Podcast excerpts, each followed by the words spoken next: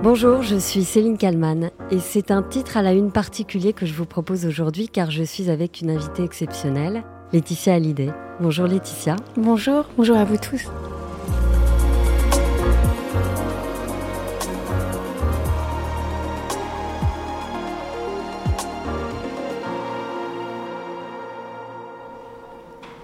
Nous sommes porte de Versailles euh, à Paris, au cœur euh, de l'exposition Johnny Hallyday, euh, l'exposition. On est dans le couloir qui s'appelle La Solitude. Alors c'est un peu un hasard qu'on se retrouve là. C'est un long couloir avec le visage de, Johnny. On a l'impression d'être dans Johnny. C'est ce que vous aviez voulu comme effet? Ce couloir, c'est un de mes préférés de l'exposition. parce que la solitude raconte quand même une partie, une partie de, de sa vie, euh, la solitude, ces moments euh, avait, dont il avait tant besoin. Il y a une âme dans ce couloir. Il y a les photos, euh, les, sa collection personnelle de bijoux, sa croix, qu'il a portée pendant 20 ans. C'est une exposition que vous avez imaginée de bout en bout, c'est plus de deux ans de travail. Vous faites vivre Johnny à travers cette exposition, c'est bouleversant de bout en bout, on a vraiment l'impression qu'il est, qu'il est là, qu'on soit fan ou pas finalement, vous réussissez à travers cette expo à faire revivre Johnny. Et on ne peut pas être euh, euh, indifférent euh, quand on arrive ici et quand on en ressort. C'est vrai, c'est joliment dit, merci. C'est un, un, voyage dans sa vie, dans son histoire, dans cette vie pas ordinaire. C'est une expérience immersive aussi, et elle, elle nous laisse pas indifférents. Et c'est vrai que quand qu'on soit fan ou pas fan, on apprend encore de lui. Et c'est ce qu'on a cherché à faire avec mon équipe aussi, c'est de parce qu'on s'est plongé dans toutes les archives de sa vie. Et même moi, j'ai continué à apprendre de lui. Euh, j'ai continué à me nourrir de lui et à découvrir des choses de lui que je ne connaissais pas. Je te promets la clé des secrets de mon âme. Je te promets la vie de mes rires à mes larmes. Je te promets le feu à la place des armes. jamais des adieux. Johnny qui arrive dans votre vie alors que vous sortez finalement à peine de l'adolescence, vous avez 20 ans, c'est quasiment l'âge de votre fille aînée aujourd'hui. Euh, Johnny lui a 51 ans. Le 25 mars 1996 à Neuilly-sur-Seine, vous vous dites oui devant Nicolas Sarkozy, qui est alors le, maire de la ville. Monsieur Jean-Philippe Smet, Consentez-vous à prendre pour épouse mademoiselle Laetitia Marie-Christine Baudou, ici présente? Et vous, mademoiselle Laetitia Marie-Christine Baudou, consentez-vous à prendre pour époux monsieur Jean-Philippe Smet, ici présent C'est un peu sourd, mais c'est suffisant. J'imagine que vous vous souvenez de cet instant oui. c'est beau. Merci de me, de, de, me faire écouter ce passage. C'est tellement émouvant de se replonger presque 30 ans en arrière. Euh, c'est. Euh, c'est un peu sourd, dit Nicolas Sarkozy. C'est un peu sourd. Bah oui, parce que j'étais tellement émue, je ne savais pas ce qui m'arrivait. Moi, j'ai appris que j'allais me marier une semaine avant. Et euh, Johnny voulait me faire la surprise, mais comme toute sa vie n'est pas, n'est pas ordinaire, bah, j'ai appris, euh, les choses ont été dévoilées avant dans la presse. Et, euh, et, j'ai, et je me suis retrouvée devant Nicolas Sarkozy une semaine après avoir appris que j'allais me marier. Et c'était... Bah, je j'étais au bord des larmes en, permanence. En permanence. C'était euh, probablement le premier jour du reste de ma vie. Vous êtes la quatrième épouse de Johnny, après notamment Sylvie Vartan, qui est la maman de David. Il y a aussi une Nathalie Ba. Il n'a pas été marié avec elle, mais il a eu une fille euh, euh, avec, avec elle qui s'appelle donc Laura, bien sûr. J'imagine que malgré tout l'amour que Johnny vous portait, ça a dû être compliqué d'exister dans, dans cette famille, de vous faire une place. Au départ, vous avez 20 ans, je le rappelle. Ouais. Bah alors c'est pas si compliqué que ça parce que lui vous l'a donné cette place et vous vous faisait sentir sentir pas ordinaire dans sa vie. Euh, donc j'ai, euh, il m'a tellement porté, il m'a tellement permis de trouver ma place que euh, que c'était pas ouais ça n'a pas été si difficile que ça pour moi de de trouver ma place dans cette famille. La journaliste Laurence Pio a écrit un livre sur vous en 2018, Laetitia, la vraie histoire. Elle y relate notamment la scène de votre rencontre avec Johnny et elle a accepté de la, raconter à nouveau pour cette interview. Alors la rencontre entre Laetitia et Johnny, on la doit à Jean Rock qui travaille à l'époque dans la boîte de nuit du père de Laetitia euh, à Miami. Jean Rock connaît très bien Johnny qui est de passage euh, à Miami. Ils ont prévu de dîner ensemble et comme Jean Rock sait que le père de Laetitia est complètement fan de Johnny, il propose euh, au père de Laetitia de l'accompagner au dîner. Évidemment, André Boudou accepte. Il propose à Laetitia de venir avec lui au dîner. Elle refuse. clairement, Johnny c'est pas son idole, c'est celle de son père. S'ensuit une dispute entre le père et la fille et André Boudou s'emporte en disant euh, j'en ai assez, tu vas retourner chez ta mère en France. Et au dernier moment, alors qu'il part, il enclenche sa marche arrière, Laetitia tape à la porte de la voiture et dit pardon, pardon papa, non, je viens. Et ils vont euh, donc récupérer euh, Johnny à l'hôtel pour l'emmener manger des sushis au Tony Sushi sur Miami Beach. Et là, bah là, le temps va s'arrêter, c'est-à-dire que Johnny a 51 ans, Laetitia en a 20. Ils vont parler, parler, parler toute la soirée, ils vont parler toute la nuit et c'est au cours de cette nuit de 1995 qu'ils vont échanger leur premier baiser et que l'aventure va commencer. Ça s'est passé comme ça Pas vraiment, au, parce qu'en fait, j'étais pas. Euh, c'est pas une question d'être fan ou pas fan du tout. C'est, euh, c'est que euh, moi, j'étais, je vivais une période torturée de ma vie. J'étais en conflit avec mon père. J'ai, eu une adolescence très fragile, très cabossée. Je, faisais du mal à mon corps. Je, je voulais plus être de ce monde, donc je luttais contre mes démons. Et j'étais vraiment quelqu'un de très fragile et, euh, et un petit oiseau tombé de son nid quoi. C'était euh, j'étais vraiment euh, presque en miettes. Et je évidemment pour pour moi sortir j'avais pas d'amis je voulais pas sortir. Je j'avais je, pensais qu'il y a un truc c'est voilà mettre en finir avec ma vie. Et je et je ne voulais pas aller à ce dîner parce que parce que c'est plus mes états d'âme qui étaient compliqués. Vous mais ne vouliez pas manger non plus peut-être? Non non, puis et puis j'avais des états d'âme tellement fragiles que sortir ou manger quelque chose, pour moi, j'ai lutté contre une, anorexie qui était, euh, euh, qui était extrêmement douloureuse et vertigineuse. Donc, je, sortir pour moi, c'était vraiment pas envisageable. J'ai senti la culpabilité monter en moi de faire de la peine à mon père.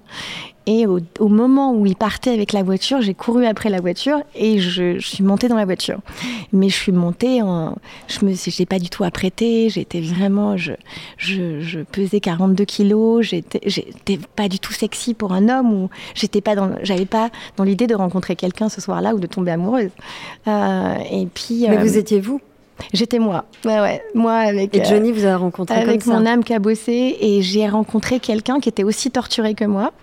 Donc c'est ça qui était, euh, c'est-à-dire moi j'avais pas le physique en plus de quelqu'un qui était torturé, qui était cabossé. J'avais plus le physique du, très juvénile. Mon physique n'était pas le reflet de mon âme, euh, de cette âme torturée. Johnny euh, nous attendait, euh, on était hyper en retard, et il nous attend. Il aime pas du tout. Lui, il, été, il était souvent en retard dans sa vie, mais par contre, il aimait pas qu'on vous arriviez en retard. Et il nous attendait. Euh, il était assis sur les marches d'un hôtel qui s'appelle l'hôtel Fontainebleau, et, et puis et puis on est arrivé. Et, euh, et là, j'étais quand même. Euh, il, était assis, habillé tout en jean, et on voyait que ses yeux bleus, ses yeux euh, animaux, très, très, très, très, très, bleus, très sauvages.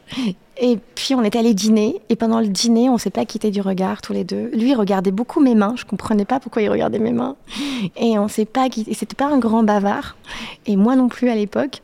Et puis, et puis on a, on a fini le dîner, euh, et, on est parti euh, dans la boîte de nuit de mon père, alors que moi je sortais jamais. Et on s'est retrouvés là-bas. Et, puis bon, il y avait beaucoup beaucoup de monde et on a fini par se retrouver que tous les deux assis euh, dans cette boîte de nuit avec des milliers de personnes autour. Et là, le monde s'est arrêté de tourner et c'est comme si on se retrouvait tous les deux dans un moment hyper intime alors qu'on était entouré de 10 000 personnes. C'est une grande boîte de nuit avec euh, beaucoup de musique, beaucoup de bruit et là, on a parlé pendant des heures et des heures. Et euh, moi qui bois pas d'alcool, il m'a fait boire un verre d'alcool alors que je, je, sais pas comment je tenais debout. Euh, et puis on a refait le monde toute la nuit. On a commencé à se raconter nos vies. J'ai commencé à, j'ai senti chez lui qu'il y avait quelque chose de fragile autant que moi et qu'on pouvait se comprendre tous les deux. Ça a été vraiment tout de suite, ça s'est passé tout de suite, comme si je connaissais Johnny depuis toujours, et lui pareil. Et, euh, et puis, on a, puis on a changé d'endroit, on est allé dans une autre boîte de nuit, on a fait presque toutes les boîtes de nuit de, Miami, et on s'est quitté à 6 heures du matin euh, sur le capot, oui, on s'est embrassé sur le capot d'une deux chevaux, une voiture française en plus. Et, euh, et là, il s'est passé quelque chose en fait. C'est c'était le début du reste de votre vie, euh, ce, que, vous dites. Vous louez ensuite un bateau quelques années plus tard. Et pendant un an, pendant une année sabbatique, vous êtes parti avec Johnny d'île en île. Vous, avez, vous en avez fait un, livre, Mes îles, mes rêves. Lors de la promotion de, de ce livre, la journaliste Valérie Expert vous pose alors cette question. Euh, partir un an comme ça à deux, c'est euh, il faut s'aimer très fort, non, pour partir comme ça. C'est déjà pas facile de prendre un an. Oui prendre un an de vacances, surtout dans la vie d'un artiste comme mon mari, partir, euh, il avait besoin de ça. Je crois qu'après Las Vegas, après... Mm. Euh, mais et comment ça se passe quand on se retrouve en tête à tête justement parce que c'est, euh, vous disiez, un artiste qui est entouré, qui a énormément de gens. Là, vous vous êtes retrouvé. On a un peu peur au début parce que c'est pas facile de passer 24 heures comme ça, surtout sur un bateau. On, on peut pas partir. oui, on, peut, pas partir. Voilà, on est sur le bateau, on traversait, on a fait des traversées, des traversées qui duraient 10 jours, une semaine, 5 jours, Donc, deux il faut jours. pas s'engueuler dans ces cas-là. Donc il faut pas s'engueuler. puis... Mais c'est bien parce qu'on apprend à se connaître. Vous avez changé de voix, Laetitia. C'est incroyable. Puis ça, c'est il y a presque 30 ans, non, cette interview? Ah, c'est incroyable. La voix, la voix. Oh une voix juvénile. Une voix juvénile, incroyable. Tellement. Mais tout de même affirmée. Affirmé, ouais. Mais vous dites, euh, vous dites euh, on, ne peut pas s'évader. Est-ce que parfois vous avez eu envie de vous évader sur ce bateau ou, même dans la vie en général quand vous étiez avec Johnny? Oui, mais s'évader tous les deux ou juste moi-même? Toute seule? Moi toute seule, c'était compliqué. Ouais. ouais. Johnny avait besoin de m'avoir 24 heures sur 24 avec lui. C'était beaucoup d'abnégation, de don de soi, mais c'était ma vie et j'ai accepté. Je regrette rien, mais non, j'avais pas beaucoup de moments pour moi parce que euh, parce qu'il me l'autorisait pas. Il fallait être là pour lui tout le temps. Tout le temps, tout le temps. Mais vous, vous aviez des envies à ce moment-là? Vous aviez Je me suis jamais autorisée à en avoir. J'avais des rêves, mais des envies, oui. Mais euh, mais euh, partir une semaine avec une copine, c'était impossible. C'était là, mais il l'aurait jamais accepté, jamais accepté. Il était tellement jaloux que même partir avec une copine, il comprenait pas. Mais vous avez confiance C'était une espèce de possession, de, de, de, de, ouais, de, jalousie possessive, mais c'était... Peur de vous perdre. Peur, ouais, la peur de la différence d'âge aussi, certainement. Mais moi, je le voyais pas comme ça, mais lui, oui. Mais j'ai accepté, puis, puis j'ai... Je, pense qu'il y a une part de moi-même ou de mon inconscient qui aimait qu'il soit jaloux avec moi et qui... Euh, j'aimais lui, de lui, lui appartenir. Vous avez 23 ans quand une journaliste vous demande comment vous vous projetez dans la vie. Voici votre réponse. Déjà, j'aimerais réussir ma vie de famille, c'est le plus important.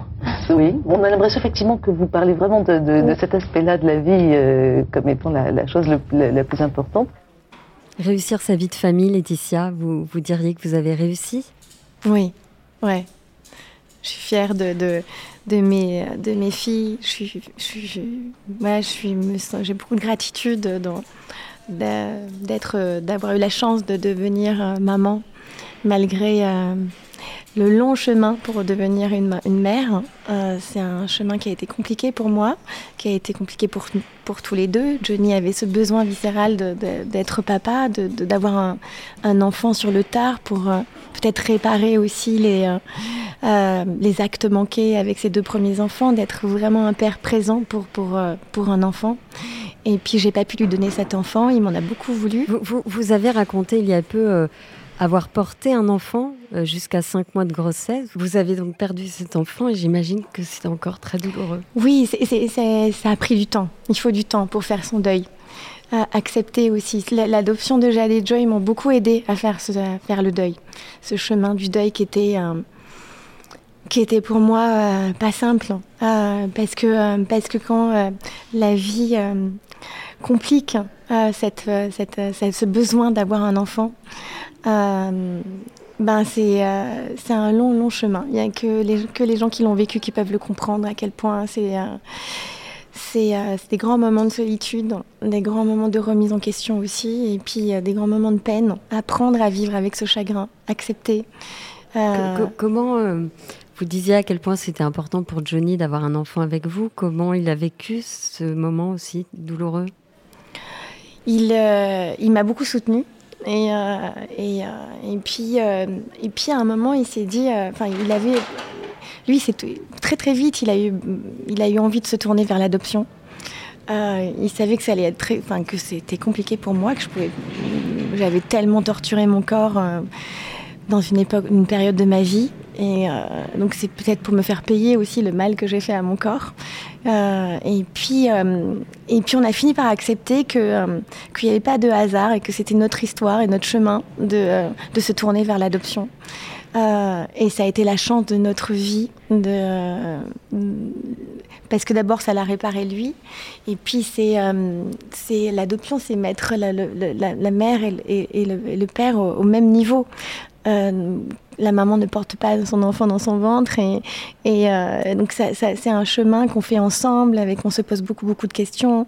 C'est euh, je pense qu'il y avait comme une évidence aussi dans notre vie pourquoi on en est arrivé là pourquoi moi je crois qu'il n'y a pas de hasard et que les choses arrivent toujours pour une raison. Et ça nous ça l'a sauvé ça ça m'a sauvé à moi aussi et, euh, et, puis, ça nous a appris beaucoup sur nous-mêmes aussi. Et euh, ça a été des étapes aussi dans notre deuil de, de cet enfant. Euh... Vous parlez de deuil parce que c'est vrai, quand un enfant ne naît pas, on parle jamais de deuil, on parle de mm. fausse couche, qui est un terme que je trouve horrible. Mais horrible, oui. Ouais, ouais. Alors que c'est pas une fausse couche. À 5 mois de grossesse, c'est pas une fausse couche. c'est un, un être vivant qui est en vous. Personne l'a su à ce moment-là. Non, je crois pas. Je pense oui, il y avait eu quelques articles. Moi, j'en ai jamais parlé. Je commence à en parler euh, depuis quelques temps, mais euh, mais je sais pas si Johnny en a parlé, peut-être, oui, mais c'était euh, il y a plus de 20 ans. Et mais mais ça a été un deuil. Oui, c'est un deuil puisque c'est c'est le c'est un être vivant que on lui a on lui avait donné un nom, il existait, sa chambre était prête. Vous l'aviez appelé comment? Shane. Shane, c'était le nom d'un héros d'un film que Johnny adorait qui s'appelle L'homme des vallées perdues. Et le héros s'appelait Shane. Et comme Johnny était un fidèle et, euh, des westerns, il adorait ce film avec Alan, Ladd. Euh, c'était un petit garçon. Et c'était un petit garçon. Lors d'une émission qui s'intitule Leur secret du bonheur, vous revenez sur le moment de l'adoption de Jade. Euh, vous recevez une photo d'elle alors qu'elle n'a que trois semaines et vous allez devoir attendre longtemps avant de la rencontrer enfin. Et puis on a attendu euh, trois mois avant de pouvoir s'envoler pour le Vietnam et euh, de savoir qu'on allait vraiment euh, pouvoir la récupérer. Et cette attente est assez douloureuse quand même. On, se demande qu'est-ce qu'il est en train de vivre, est-ce qu'il est bien, est-ce qu'il est en bonne santé, est-ce qu'il est assez nourri, est-ce qu'il est, que, est bien traité? Et, et cet inconnu peut nous faire peur. Et puis, vous l'avez dans vos bras et c'est comme euh, une évidence avec Jade, une relation fusionnelle immédiate. Ouais, immédiate. C'est un moment de bonheur. On, a revu les images là il n'y a pas longtemps avec Jade et euh, ben c'est un moment unique dans notre vie qui a tout changé. Il y a un avant et un après. On l'a tellement attendu cette enfant pendant dix ans et puis elle arrive et elle bouscule tout. Elle réinvente votre vie. Euh, et c'est difficile de mettre des mots sur ce qu'on vit à ce moment-là, tellement c'est fort, tellement c'est un, euh, c'est un tourbillon d'amour qui va complètement réinventer votre vie. Quelle est votre relation aujourd'hui avec, avec vos filles? Est-ce que c'est apaisé, conflictuel, comme dans beaucoup de familles d'ailleurs quand les, les, les enfants, les filles sont ados? Oui, ben, j'ai une relation très fusionnelle avec elles.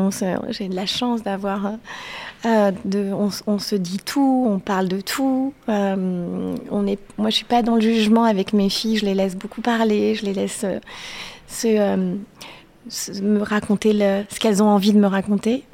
et puis, j'ai une relation maman. J'ai pas une relation amie avec mes filles. Je suis vraiment leur maman. Et, euh, et, je trouve ça génial d'avoir, euh, de pouvoir partager plein de choses, de pouvoir tout se dire, de pouvoir parler de, nos peurs, de nos angoisses, de nos doutes, de ce qui nous fait vibrer, de ce qui nous fait rêver. Et euh, j'attache beaucoup d'importance à ces moments avec elle, où je me pose et où on se parle, on se raconte nos vies. Que c'est c'est souvent on se, retrouve dans nos, elles viennent dans mon lit et on parle avant de se coucher ou le matin. On a, vraiment des moments et des parenthèses rien qu'à nous. Et ça, c'est vraiment important, surtout que depuis que leur papa est parti, on a besoin, besoin de, se nourrir euh, les unes des autres et, euh, et ça nous fait vraiment beaucoup de bien.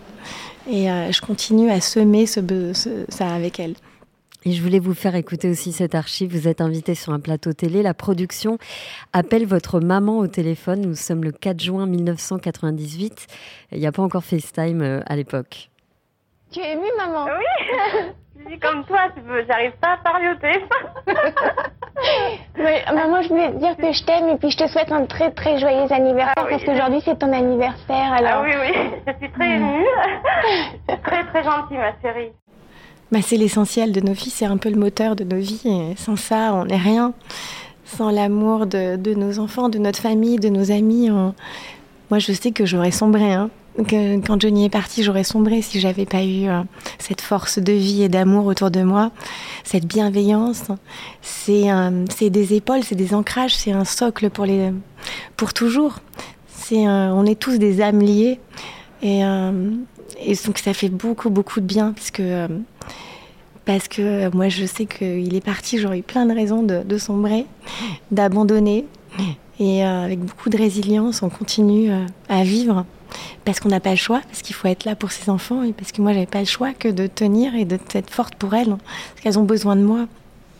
Je vous fais écouter une dernière archive. On est le 6 décembre 2017. Johnny s'en va. Il s'est battu jusqu'au bout. Vous étiez à ses côtés, évidemment, à Marne-la-Coquette, le jour de, sa mort. Toutes les chaînes sont évidemment en édition spéciale. Sur TF1, dans le journal de 13h, Jean-Pierre Pernaud, qui lui aussi est parti euh, depuis, reçoit le journaliste Fabien Lecoeuvre qui parle de vous, de l'importance que vous aviez dans la vie de Johnny. Car il y a eu cette période noire, le mauvais garçon du départ, qui perd des pieds, qui évoquait sa solitude, Fabien Lecoeuvre, et puis après, une période beaucoup plus heureuse, après l'arrivée de Laetitia. Oui, Laetitia a été très importante dans son existence, après toutes ses femmes et compagnes. Elle est arrivée, je crois qu'elle a su euh, dompter, on va dire, le, fauve qu'est Johnny Hallyday. Et euh, elle l'a toujours bien conseillé, elle l'a équilibré, souvent du regard, quand ils étaient ensemble, ils s'observaient, ils se regardaient, il y a une complicité exemplaire. Une complicité exemplaire, c'est magnifique. Ouais, c'est magnifique, c'est joliment dit. Ça me touche beaucoup. C'est vrai. Quand on parlait d'âme liée, c'est un peu ça notre vie aussi avec lui. C'est que euh, euh, on s'est soutenu. Il m'a soutenu, je l'ai soutenu, je l'ai accompagné, je l'ai porté, je l'ai rassuré, je lui ai appris à pardonner. Ça, c'était essentiel pour moi d'apprendre à Johnny le pardon. C'est quelqu'un qui était tellement rancunier, mais dû apprendre à pardonner à se pardonner à lui-même et puis à, pardonner à, ses parents. Euh, parce que ça a quand même été le traumatisme de toute sa vie. Euh, et, puis avec le temps, avec l'adoption aussi, d'adopter des enfants abandonnés quand on a été abandonné soi-même. Euh, c'est faire la paix aussi avec la vie, faire la paix avec, avec ses parents leur pardonner pour mieux se reconstruire et avancer. Et il a vraiment trouvé la paix à ce moment-là, ce que j'ai mis quand même des années avant de, de pouvoir dompter ces démons, de pouvoir, euh, de pouvoir l'apaiser, de pouvoir euh, lui apprendre à, que l'amour, il faut pas le détruire parce que c'est fragile. Mais euh, on lui avait pas appris, lui, quand il était petit. Merci Laetitia. Merci d'avoir répondu à mes questions pour le titre à la une. Je vous propose juste qu'on se quitte sur une chanson de Johnny, celle de votre choix. Un cri, la dernière qui est sortie. Les illusions perdues à s'en frapper la tête. Ce que je suis, je l'ai arraché à la vie. Ce que je suis, je ne suis qu'un cri. Ce que je suis, je l'ai arraché à la vie. Ce que je suis je suis qu'un.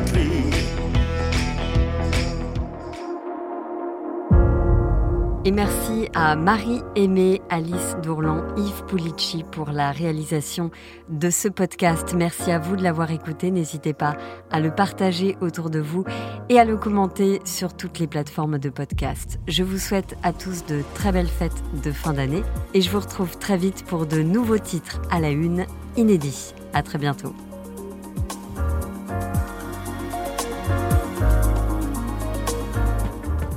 Vous avez aimé le titre à la une Alors découvrez la question info. Dans l'épisode du jour, on parle de la fusillade de Prague. Jeudi, l'attaque a fait au moins 15 morts et 24 blessés dans une université d'art et de sciences humaines. L'assaillant est un homme de 24 ans. Mais alors, que sait-on de lui? On en parle avec notre éditorialiste en politique internationale. La question info, c'est à retrouver en podcast sur bfmtv.com et l'ensemble des plateformes d'écoute.